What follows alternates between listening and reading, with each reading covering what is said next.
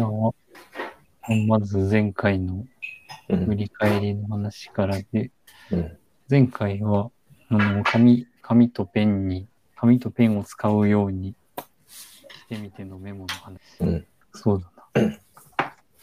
あんまり振り返、振り返って話すことが。確かに。なんだろう。なんかあるいや、特に、特にない。特にない。うん。でも、そんなから、ああ、そうだ、まあ。個人的な話としては結構、割と毎日かけてるなという感じ。何かしらを。何かしらを。何かしら。あれ何を、何を書いてんだっけ？まあ、ベース日記で、なんかその、まあ、この間話してた育休中の目標を立てるために、こう、うん。いろいろ考えを書き出したりとか、うん。まああとは読書録的なのとか、あ、読書録を書いてんだ。読書録も含めて、まあ、結構日記中に書くっていう感じの書き方。なるほど。がっつり読書力、読書録っていうよりかは、一旦感想を書き連ねてるみたいな感じ。なるほど。あとなんかその日考えてたことのメモ的な。うん。結構お風呂に入ってると、なんかいろいろと思考を巡らせることが多いけど、うん。なんか割とそれを書き起こしてる感じ。ああ、なるほど。忘れちゃうもんね。うん。うん。お風呂、お風呂はなんであんなにこう考えてしまう？考えてしまう割に、その後のメモが難しい。言語ができてないみたいなね。うん。確かそういう感じで。じゃあ、もう早速、今日のテーマにに。うん行。きますか？今日のテーマは、テーマは、なんだ？ほんとね、ちょっとまだ迷ってんだけど、フォーキーズと、フォーキーズと、まあ、組織、フォーキーズと組織の話をしようと思う。うんうん。オーキーズというと、フォーキーズは、えーっと、なんて言えばいいんだ。あ、それそれ。もともと、その DevOps レポートっていうのがあって、でそれをまとめた、えーっと、日本だと Lean と DevOps の科学っていう本。うん現現代がアクセラレイト。で、本当だ、アクセラレート。でうんと、まあ、ソフトウェアのリリース頻度とか、あと変更失敗率とか、えーリードタイムか、リードタイムと復元時間か、がうんうん。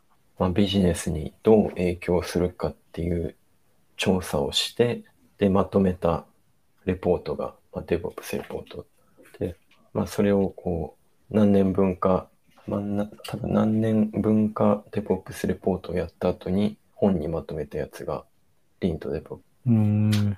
で、うんと、まあ、結論は、その、まあ、今のその4つの、まあ、リードタイムとか、まあ、リリース頻度とか、そういう4つの指標がフォーキーズって呼ばれるやつで、うんうん。で、まあ、フォーキーズが上がれば上がるほどビジネス売上とかにつながるっていう答えを言ってる、まあ結論を出してるのが、まあ、その本の、本なんだけど、うんうん。まあ、上がれば上がれるうかこう、時間とかもあるから、まあ、良くなれば良くなるほど。うん、そうそうそう。まあ、リードタイムで言うと短くなれば短くなって、まあその、なんだろう、こう、統計的にいろんな企業を調査して、で、まあ結論を出してて、で、まあそこに、まあ因、なんだろう、ちょっとそこまであんま詳しく読めてないんだけど、因果関係があるかどうかっていうのは、うん。言及してた気がするけど、でもそれって、こう、統計的にとって、こう、因果関係を、因果関係があるっていうのは、ね、やっぱ難しいみたいで、うんうん。まあ、気持ち的には相関ぐらいに思っといた方がいい,、いいのかなと思う。相関があるのは分かるけど、本当に因果関係があるかは、うん。この数値が良くなれば、うん組織のパフォーマンス？ような、組織まあ、売上とかね、そういう事業。あ事業、事業の成功に影響するかどうかは分からないっうん。て感じか。うん。まあ、そう、そうやね。そう、そうそうそう。で、まあ一応これ、まあ何個かこう面白い点があって、こう、まあそもそも、まあリなんだろう、デプロイ頻度を上げれば上げるほど、こう売り上げが良くなる。まあ単純に信じられないなとは思うんだけど、まあ一応そういう結論になってるから、まあ、あ、そうなんだなっていう。あと、えっ、と、結構こうリードタイム短くして、こうデプロイ頻度を高めれば、障害が結構、なんていうの、増えそう。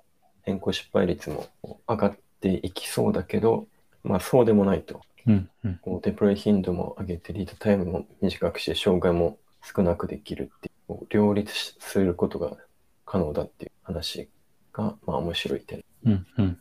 ていう、あまあ、そう、リードタイムを無理やり短くしようとしてしまうと、うん、なんか、こう、なんだろう。まあ、言ったらテストとか、ちゃんとしきれないままリリースしてしまって、うん、障害率上がってしまうんじゃないかとか、そういうことよね。うん。で、結局それはこう、何かしらビジネス的に致命的な何何かをこう、障害を起こして、うん、うん。まあ、売り上げみたいなものは下がってしまうと思われそうだけど、うん、まあ、障害を減らしつつ、リリース頻度を上げるって、上げつつ、で、それが、まあ、ちゃんと売り上げにつながる、きつながっている企業が、まあ、ちゃんとあってっていう、そういう話。うん、うん。で、まあ、それは、なんだろう。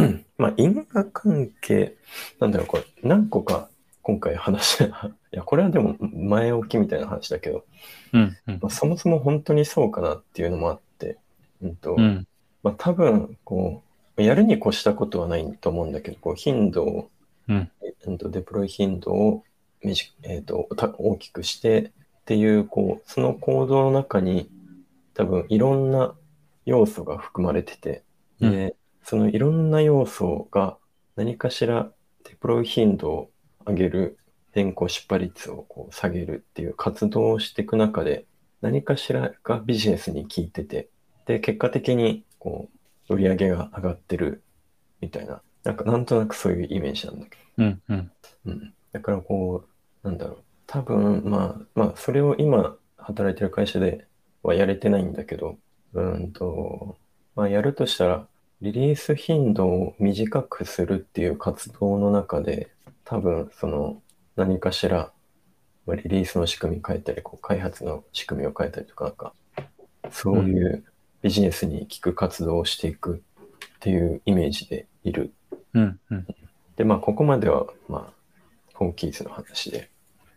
うん、で、一方で、一方で、個人的な、僕個人的な考えとして、うんと、こう開発組織とかソースコードが、まあ、そん全然、そう全然というか、汚いソースコードでも、この、カオさソースコードになってても、こう、働いてるエンジニアのモチベーションが下がってて、なんか、働くのがしんどいみたいな組織だったとしても、うん、まあ、ビジネスの方向性がある程度良ければ、まあ、そんなにこうフォーキースを上げ上げようとするとか、些細な問題な気がしてて、うん、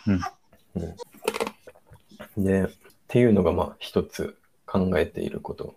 うん、うん。これ、これ伝わる？まあでもその、うん。まあソースコードが綺麗で、まあ組織もなんかパフォーマンス高くて、うんに越したことはないけど、まあ別にそうじゃなくても、ビジネスが良ければうん。成功、成功というか、まあ売り上げ上がっていくだろうし、うん。でもそれを上げないと売り上げ上がらないとか、そういうわけではないだろうっていう話。うん。でまあ、う。うんん。上げるに越したことはないと思うんだけど、うん、うん。なんて言うんだろう。なんかこう、めちゃくちゃこう、競争環境が激しくて、うん。で、なんていうんだろう、新しい機能も早く出して、で、それがユーザーに刺さって、こう、ユーザー獲得合戦みたいな、もうそういう状態だったら、もうとにかく早く出す、刺さる、ユーザーに刺さる機能を早く出す、フィードバックもらう、改善するみたいうん、うんな。それが必要な環境だったら、まあ、かなり、この4キースは、まあ、指標になるというか、うんうん。うん、と思うけど、まあ、そこまでシビアか、シビアなのかっていう。それは、それはそう。そう。なんか、うん。まあそう。イメージ的に、あなんだろうな。あらゆる事業活動は成功確率を上げるためのものだから、うん。絶対に必要ってわけではなく。うん。うん。そう。で、まあ、これは、まあ、多分何の話かっていうと、うんと、なんて言うんだろう。組織の、組織というか、なんて言うんだろうな。事業のアウトプットうん。の、うんと、QCDF。よく QCDF って言われるやつ。CD、まあうん、QCD かな。まあ、F はたまについたり、ついうん、うん。クオリティとコストとデリバリーとフレフレックス、フレキシビリティ、フレキシビリティ。うん、うんうん。えー、F、F が入ってるのあんまり。で、これって、うん。うんと、なんていうかな。これ結構こう、経営戦略に関わる部分うん、うん。で、で、これは例えば Mac とかなら、デリバリーはめちゃくちゃ早い。ああ、マック、マクドナルドのマック。そうそう、マクドナルドね。で、まあ、美味しさで言うと、まあ、まあ、美味しい、美味しいけど、なんかめちゃくちゃ凝ったパンとか肉とか使ってるわけじゃなく、で、コストも抑えてる。うん、うん。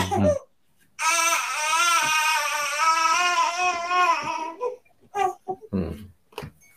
で、まあ、それはまあ、経営戦略に密接に関わると思うんだけど、我々のやってるビジネスのこの QCDF をどこにも、どこであるべきか、まあ、うんみたいな話かなと。で、さっきのこう、とにかく競争環境激しくて、もうユーザーの獲得合戦になってるってなってくると、多分、まあ、品質そこそこだけど、早くフィードバックをもらった方がいいし、で、まあ、1個の施策にめちゃくちゃコストかかってたら、多分、こう、何個も、なんだろう、たくさんこう、機能出せないとか、なんかた、多分そこら辺にかかってくるし、で、デリバリーはやっぱり早くないといけないし。とか。うん。っ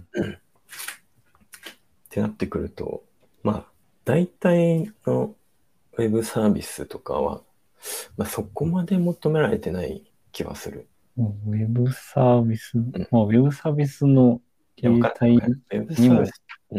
によるのかな？わかんない。そうね。そうね。ちょっとウェブサービスって言ったらだいぶ広くなっちゃう。まあ、自分が経験してきたサービスって言った方がいいかもしれない。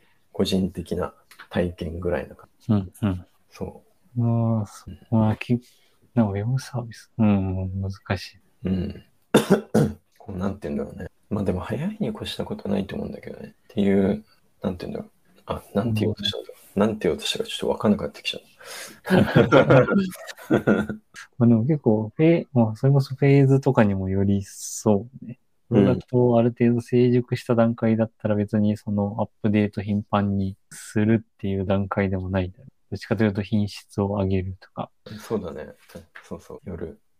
うん。うん。まだ、まだ MVP とか作ってる段階だと、うん。まあ、結構納期というか、まあ、いかに早く次の価値を提供するかみたいなのは大事になりそそうそうそう。で個人的にはこ、この感覚はめちゃくちゃ持ちたいなと思ってて、で、今のフェーズ、今のフェーズ、ユーザーを見たときに、なんか、ちょっと品質悪いなって思われて、こう、コアなユーザーが離れたらしんどいなって思ったら、ちょっと、ねユニットテスト増やすとかね。う。うん、うん。なんかそういう感覚は持ちたいなっていうのと、あとなん、なんていうのしたのかちょっとわわかんなくなってきちゃったな。あ、なんだっけ。でもさ、その QCD を大事にするっていう文脈だと、結構フォーキーズのまあ変更障害率とかは多分クオリティだし、まあリードタイムはそのまんまデリバリー、まあデプロイの頻度とか、うん。あ、そうそうそう。思い出した。うん、そう。これ結構さ、フォーキーズに合ってるでしょ。うん、うん。そんな感じはする。そうそうそまあちょっとコストのところは、まあ、コスト、ソフトウェアだと結構コスト難しいかも。う。うん。まあ近い感じはする。そうそうそう。これがね、本当にずっとリンクしてるの。リンクしてるし、ちらほらこう、いろんな開発者生産性とかの発表を見ると、結構 QCDF に言及してたりするのもちらほら出てきて、うんうん。で、まあでも多分今後これもっと進むと思う。QCDF の話とか、うんうん。多分、で、うんと、そう、こう、どんなコードでも、どんなこうカオスなコードでも、こう、モチベーション低くてもいいっていうのは、多分、その、なんていうの、そこ、さっき言った結構もう競争激しい段階だったらさすがに無理なん、無理だと思うんだけど、まあそこまで、多分そこまでシビアなビジネス環境で、まあや、やってるってほどではないっていう気はして、まあ理想はやっぱまあそこまで持っていくは持っていくんだけど、その、なるべく、この、リリース頻度えーと大きくして、あ、そう。で、これ、この指標、なんて言うんだろう、ソフトウェアだからっていうのもやっぱ大きいだろうなって思う。ああ、そう、そうね。どうや。そう。やっぱこう、出してみないとわかんないと。うんうん。QCD はもともと多分製造業うん、そうだよね。からの発生。そう。で、まあ、もちろんその、ソースコードは綺麗に越したことはないんだけど、その、法規率を高めるために。うん。まあ、でもなんかそこまで、なんて言うんだろう。まあ実際、シビアじゃない環境だったとして、うん。なんか、フォーキーズを、こう、まあちょっと上げたから、こうビジネスにそこまでインパクトがない、まあな、全くないとは思わないんだけど、まあ、そこそこ、そこそこのものであるとしたときに、うん。うん。じゃあ、なんだろう、意外と開発組織持たないで、こう外注の会社とかをうまく活用して、うん。うんそこそこもしやれ、まあ難しいと思うんだけど、うまくやれる仕組みを整えれれば、全然内製である必要もないし、うん。でうん。まあさすがにさっき言ったその競争環境激しかったら、まあやっぱ内製の方がいいだろうなと思うんだけど。うわなんかまたちょっと難しい領域の ところ、内製か外注かみたいな。そうそうそう。結構ね、そう。うん。まあその、そうだね。相関はありつつも、確かにこれを上げることがビジネスの成功にどのぐらい寄与するかはうん。確かにわかんない。そうそうそう。だからなんかそこそこでやっていけて、うん。まあ例えばなんか休止、コスト？コストをうーんと抑えないと、コストって何のこと？休止？安さとかか。あ、そっか。製造業だと、それこそうん材料というか、うん。その、そう。だからコストをこう提供するサービスの値段、どうしても安く抑えないといけないとか、で、コストを下げる、下げないといけないってしたときに、例えば、ちょっと全然そこら辺わかんないんだけど、こう、オフショアで安いとこでもし見つけて、で、そこそこの品質のものを、そこそこのヒントでできデリバリーできればいいみたいな。うんそういう状況だったら別に内製する必要もないし。ああ、そういうことね。なんとなく言いたいことが見えてきた気がすあ、る。見えてきた。そう。うそうなのよフォーキーズ全部上げるのが大事っぽい言い方だけど、まあ、その QCD に合わせて戦略で考えると、どこを上げるかの話にうん。なるんじゃないかみたいな話にちょっとあ、聞こ一えてきた。旦そこ、そう、一旦そうなの。一旦ね、マイルストーンとしてはそこが一つの、マイルストーン 言いたいことでした。で、で、でも我々は、こう、やっぱ内製してるじゃん。内製して今までは内政でずっと来てる。ま我々ってここの二人だけ。うん。でそういう会社で働いてきてるわけ。で、内製、まあ、しまあ、社員ね、まあ、業エンジニアを抱えて、開発を、ソフトウェアを開うんってことは、まあ、割とね、頻度、そこそこやっぱソースコードの品質、コントロール効くし、で、リードタイムも、まあ、障害率も、復復旧時間も、全部上げやすい。うん。うん。でそ、のイメージは確かに。うん、で、でも、これを上げても、まあ、ビジネスに、まあ、そこそこの影響度合いであるとしたときに、うん。何が言いたいのかちょっと分かんなくなってきたけど、その、なんていうの、い今求められる4キーズ以上に上げる意味はなないとすると。そこそこの頑張りでいいと。モチベーションも、まあそこそこで、社員とかモチベーションもそこそこでよくて、みんなそんなに頑張んなくていいから、とにかく、まあでも、なんとなくそこそこいいコードを書ければよく、うんうん。なるほど。そう。だからそう、ここのフォーキーズを上げるとか、開発組織メンバーのモチベーションを上げるみたいなところにリソースを割く必要はそんなにないんじゃないか。うん、そうそうそう。なんかね、こう、多分ね、めちゃくちゃ競争環境が激しいみたいな状況だったら、多分みんなモチベーションか、いや、そこはちょっと難しいかもしれないけど、こう、もう職務をこう割り、完全になんか、ジョブディスクリプションみたいな感じで、こう、綺麗に分けて、で、綺麗に書いて、カチッと決めて、で、ワークするっていう形も、まあ、なきにしもあらずというか、まあ、あると思う。うんあると思う。で、まあ、我々、この二人は、まあ、スタートアップで働いてると思ううんこうジョブディスクリプションとかしっかり決めて、役割決めてってやると、多分、そこそこ人数必要になる。コストも結構、雇うコストもかかるし。うん。ってなると、多分一人が割といい感じに動くっていうのが重要になってくると思う。ああ、スタートアップでは一人が幅広く必要なことを、まあどっちかというと浅く広くうん。やれる方が必要っていう話うん、そう。まあそれは、それは同意だ。いや、でも、これがね、ちょっと難しいんだけどさ、でもスタートアップでも、スタートアップだと余計こう、もしかしたらその競争環境激しくて、割とこう、いっぱいデプロイできた方がいいかもしれないけど、うん。まあ結構、それこそトライアンドエラーをいろいろやるだろうし、まあ、デプロイ頻度高い方が良さそうな感じは。そう。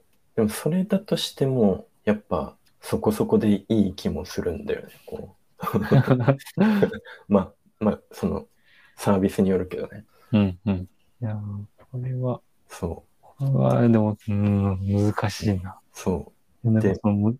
うん。あ、ちょっと一旦どうぞ。あそう。えちょっとね、バーって話して、ちょっとほほみんないろいろ見失ってんだけど。いや、このちょっといろいろ複雑な難しさがあるかで、まあ、結論、まあそこら辺を今のこう状況とかを見つつ、割とこう組織がどうありたいか、あるべきかっていうところによる、よると思うんだよどう我々の組織を定義するか。ら。うんうん。うんでそこに結構関わってくると思って、思ってるんだよ。うんうん。で、まあ、もしかしたらビジネスに、まあそこまで影響ないかもしれないけど、バンバンこう、リリースするべきだ、みたいな。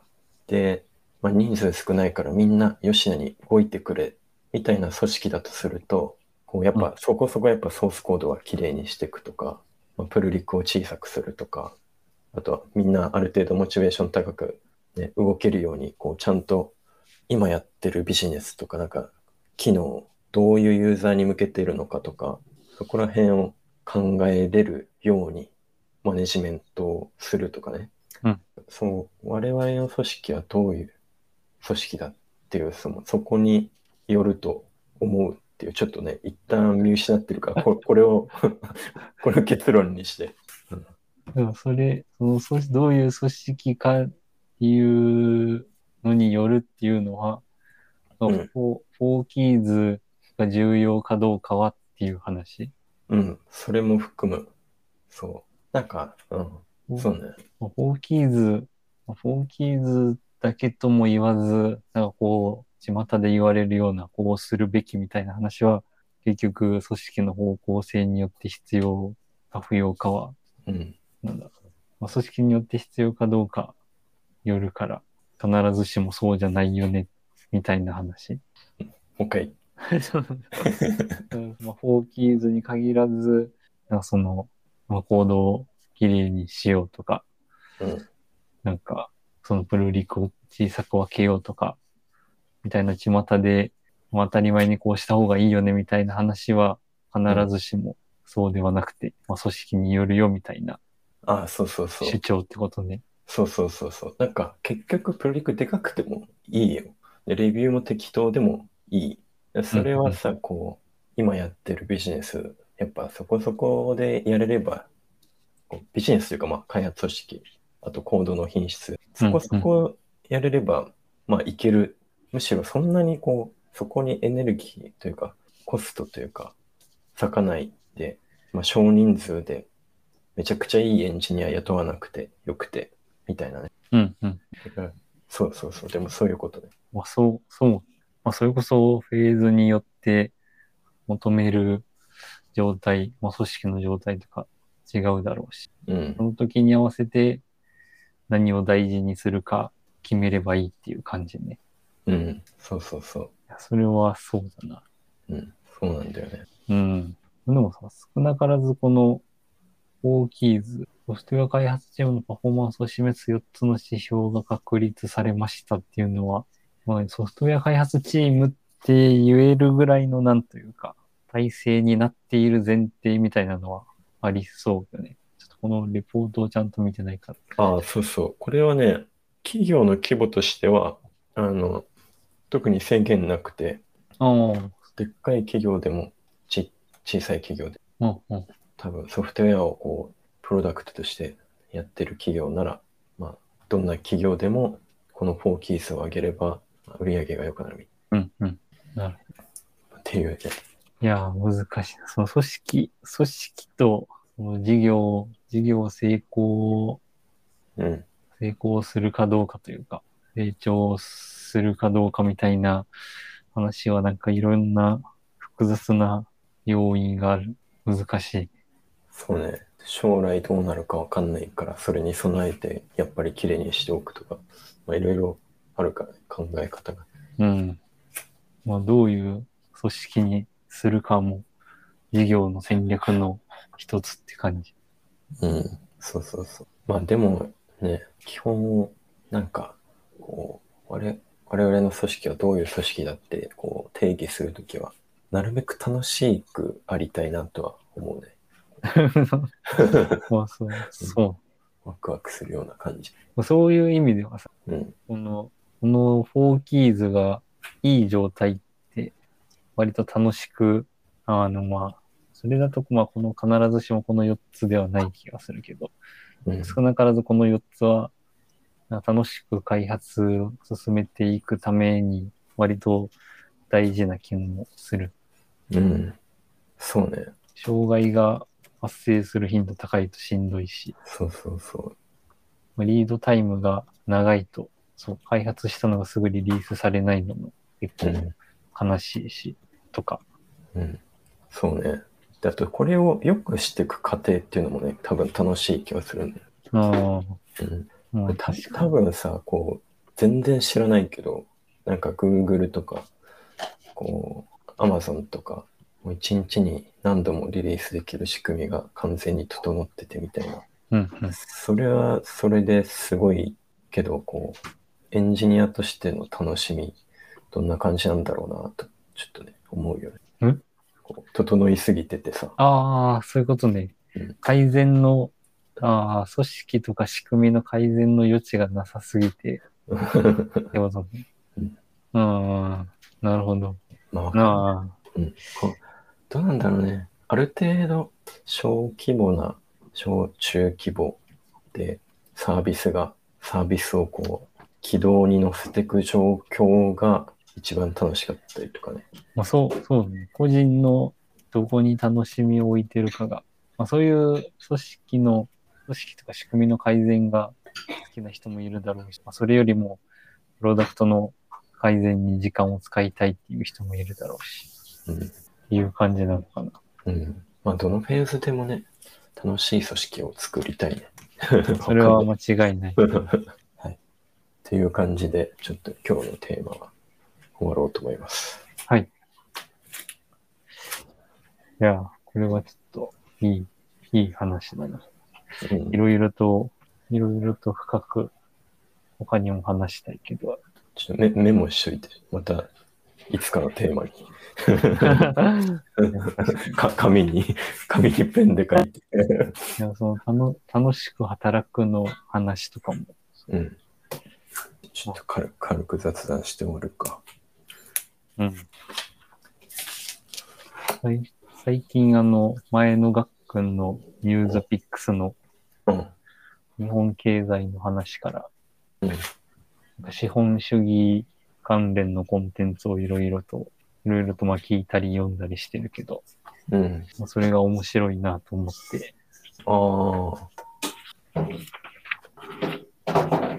あ。あ、それで、アスコープを聞き出した。ああ、そうそう、アースコープは、あれ？どっかな？あれ、でも結構、あスタートがもう1年、2年、4年。終わったのがもうつい最近なのか。スタートしたのが去年か。1年ぐらいやってたの。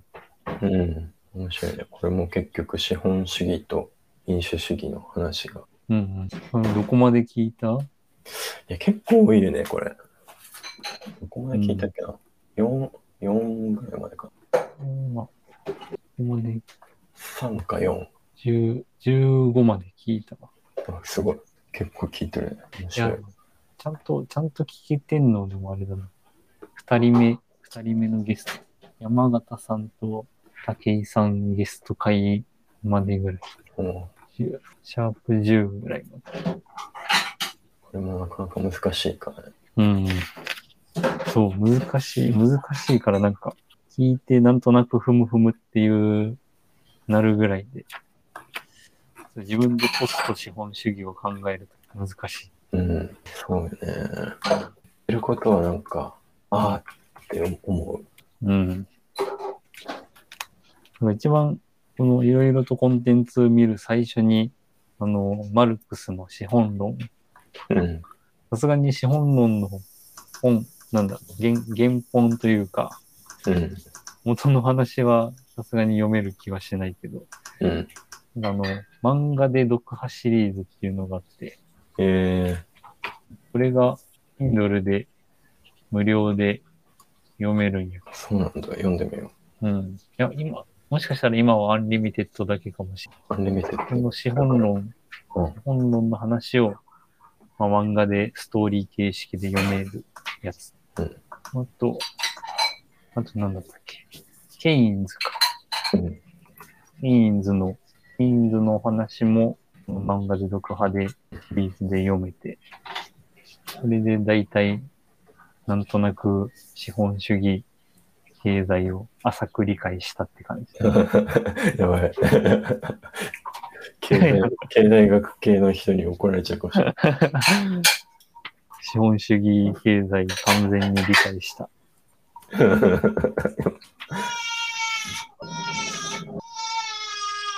ょっとこの辺はまたどっか話せるといい。確かに。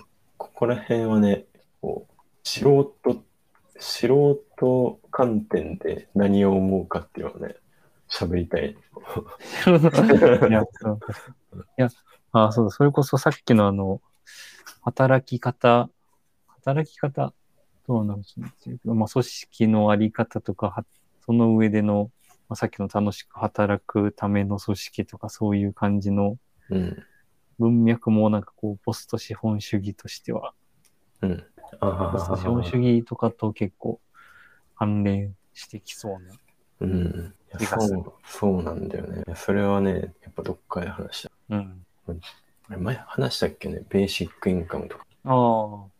あれば確かにと読ん読んどこう。漫画で読破のやつ。まずは。